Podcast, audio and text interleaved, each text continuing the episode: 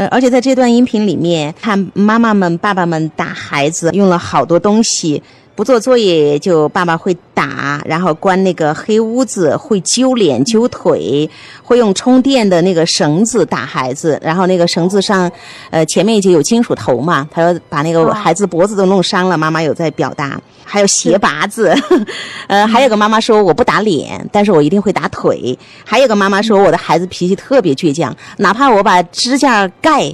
给他拔下来，他都不会说什么，就是随便你打。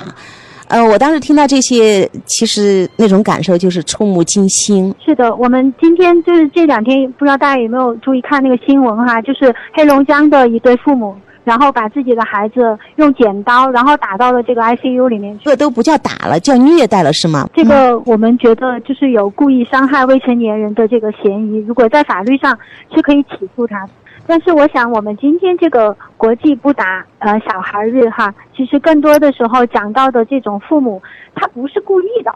控制不了情绪。特别多的父母跟我说的是，我不是故意的，真的不是想要去打他，我不是刻意想要去打他的，真的是因为他怎么怎么怎么样了，然后我没有办法了，然后我当时就是那个火上头了。在我们这段音频里面，后来有一个妈妈声音很哽咽，是哭着说了一段话哈。她说：“我们在单位上班，然后领导不管怎么样哈，或者我们跟同事怎么样，我们都能够委曲求全啊，或者是笑脸相对，态度都特别的好。但是唯独对我们最爱的孩子，